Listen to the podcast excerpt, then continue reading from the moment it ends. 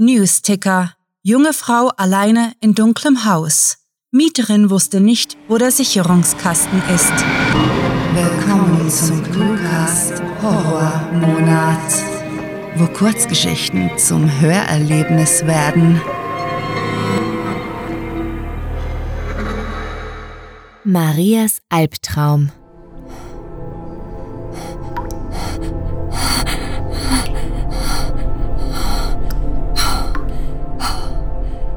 Vor mehreren Stunden war Maria ins Untergeschoss hinabgestrauchelt. Zumindest vermutet sie das, denn ihr Smartphone liegt noch auf dem Nachttisch im ersten Stock und Armbanduhren waren einfach nicht ihr Stil. Maria lehnt sich mit dem Rücken gegen die feuchte Fundamentmauer und starrt durch das Kellerabteil. Vor und rechts von ihr trennt ein moderiges Kantholzgitter den Raum vom Rest des Kellers. Ein großer Schrank und ein massiver Schreibtisch bieten ihr ein wenig Sichtschutz und über ihr hängt eine Lampe mit Emailleschirm. Aus Angst davor gefunden zu werden, hat sie die Birne herausgedreht. Nur das Licht der beiden anderen, weiter entfernten Funzeln dringt durch die Lücken in den Trennwänden zu ihr, wirft bizarre Schatten auf den Lehmboden. Im Ferienhaus über ihr ist es ruhig. Maria deutet das positiv.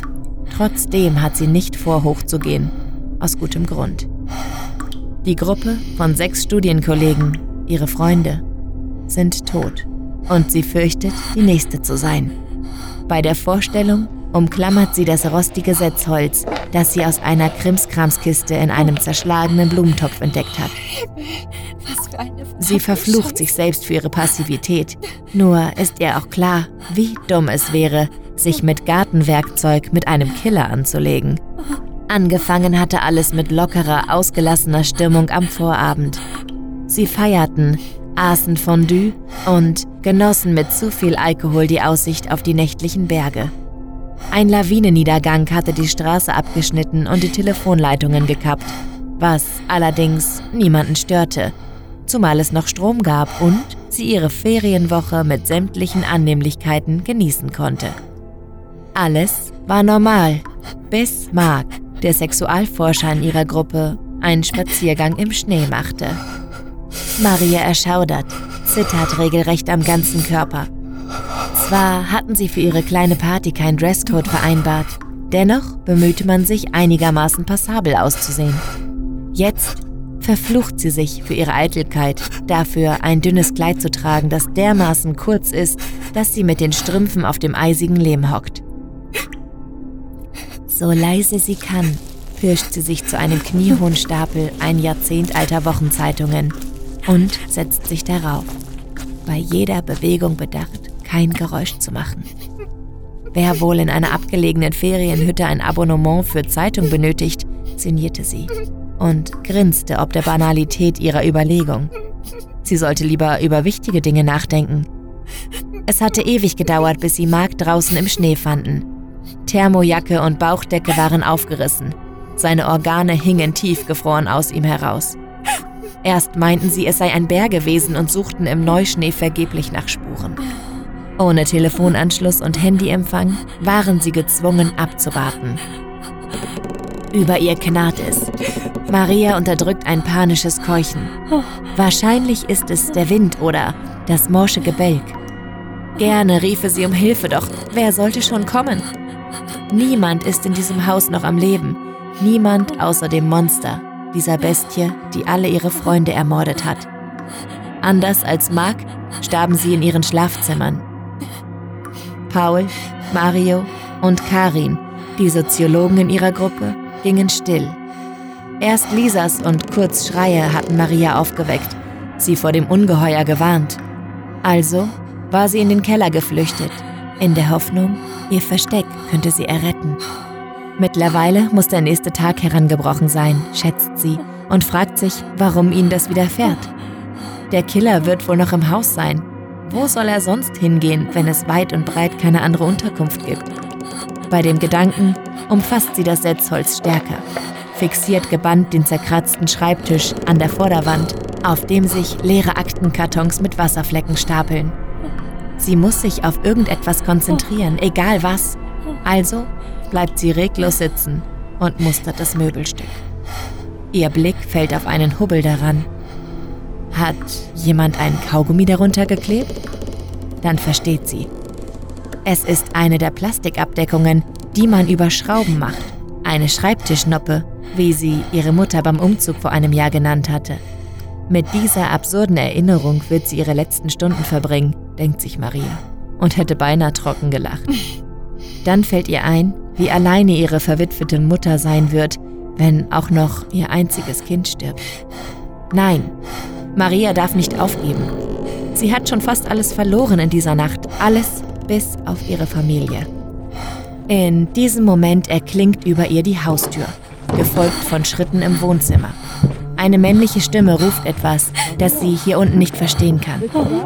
Innerlich fleht sie gleich einen uniformierten Polizisten zu sehen, doch sie weiß es besser.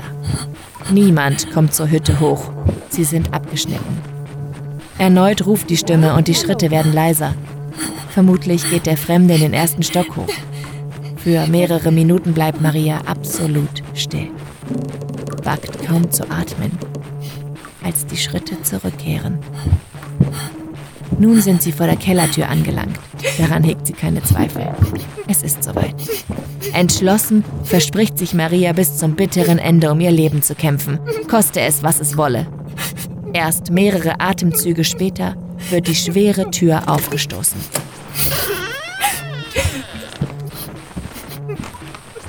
Maria? heilt es die alte Stiege herunter und Erleichterung überkommt sie. Das ist nicht ein Fremder, das ist Paul. Er hat überlebt. Maria, bist du hier? Paul? krächzt sie, erhebt sich, lässt die improvisierte Waffe fallen und kämpft gegen die Tränen an, während sie auf den Freund zurennt. Du lebst noch. Im Gang begegnen sie sich. Er sieht erschöpft und abgekämpft aus, aber unverletzt. Hast du. Hast du gesehen, wer das war? will sie wissen, als er sie in die Arme schließt. Nein, keine Ahnung. Langsam führt er sie die Kellertreppe hoch und ins Wohnzimmer. Im Haus ist keiner, nur wir beide. Ich habe gemeint, alle sind tot und habe mich auf den Weg ins Dorf gemacht. Keine Chance. Alles verschüttet. Also kam ich zurück. Das kann dauern, bis die Straße wieder offen ist. Ich weiß nicht, wer, was, stammelt sie, unterbricht sich und setzt sich aufs Sofa. Paul lässt sich neben ihr nieder, legt ihr einen Arm um die Schulter und beruhigt sie. Wir können die Fensterläden und die Türen verrammeln. Keine Angst. Wir haben einander. Danke. Wir stehen das durch. Danke. Ich weiß nicht, wie lange ich ohne dich da unten geblieben wäre. Seine Zuversicht steckt an, gibt ihr Mut. Maria ist noch nie so froh um Paul gewesen wie jetzt. Um Paul, dessen Annäherungsversuche sie jahrelang abgewehrt hatte, bevor sie gute Freunde geworden waren. Um Paul, der in ihrer Freundschaft weiterhin ziemlich besitzergreifend und eifersüchtig sein konnte. Um Paul, der jetzt ihre letzte Hoffnung ist, aus diesem Grauen zu entkommen, von dem sie, ihr Leben, nun abhing. Endlich begreift Maria. Und seine Umarmung fühlt sich mit einem Mal kalt an. Ihr Albtraum hat gerade erst angefangen. Wir schaffen das, flüstert Paul in ihr Ohr und gibt ihr einen Kuss auf die Wange. In einer Woche sind wir wieder zu Hause. Niemand wird es wagen, dir etwas anzutun.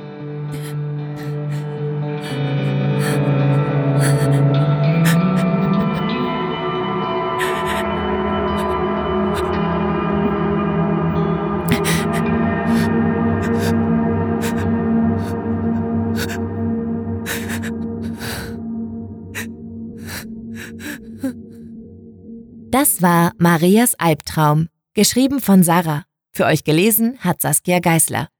Diese Kurzgeschichte spielte am vorgegebenen Setting Kellerabteil und beinhaltet die Clues Sexualforscher, Schreibtischnoppe, Blumentopf, Dresscode und Abonnement.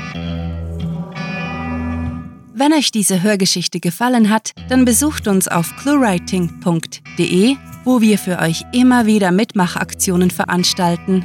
Wie wäre es zum Beispiel mit der ClueWriting Challenge, bei der Schreiberlinge ihre eigene ClueWriting-Geschichte verfassen? Oder möchtet ihr euer Sprechtalent im Cluecast ausleben?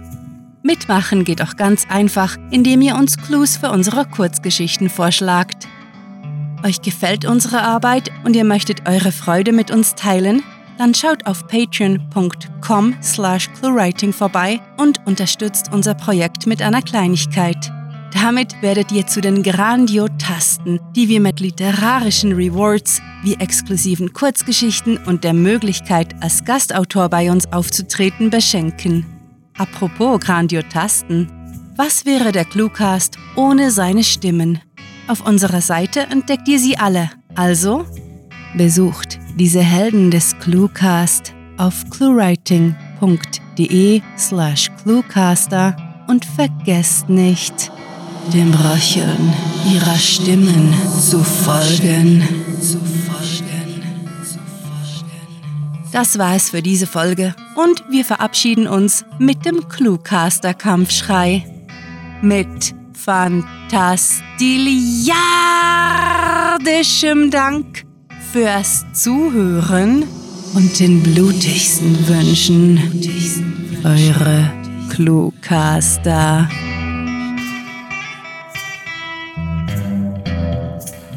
Das Horrorwort des Tages ist Internetunterbruch. Der Cluecast ist eine Produktion der Literaturplattform ClueWriting.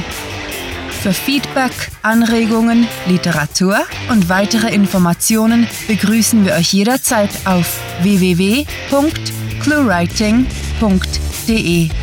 Grandiotastischen Dank.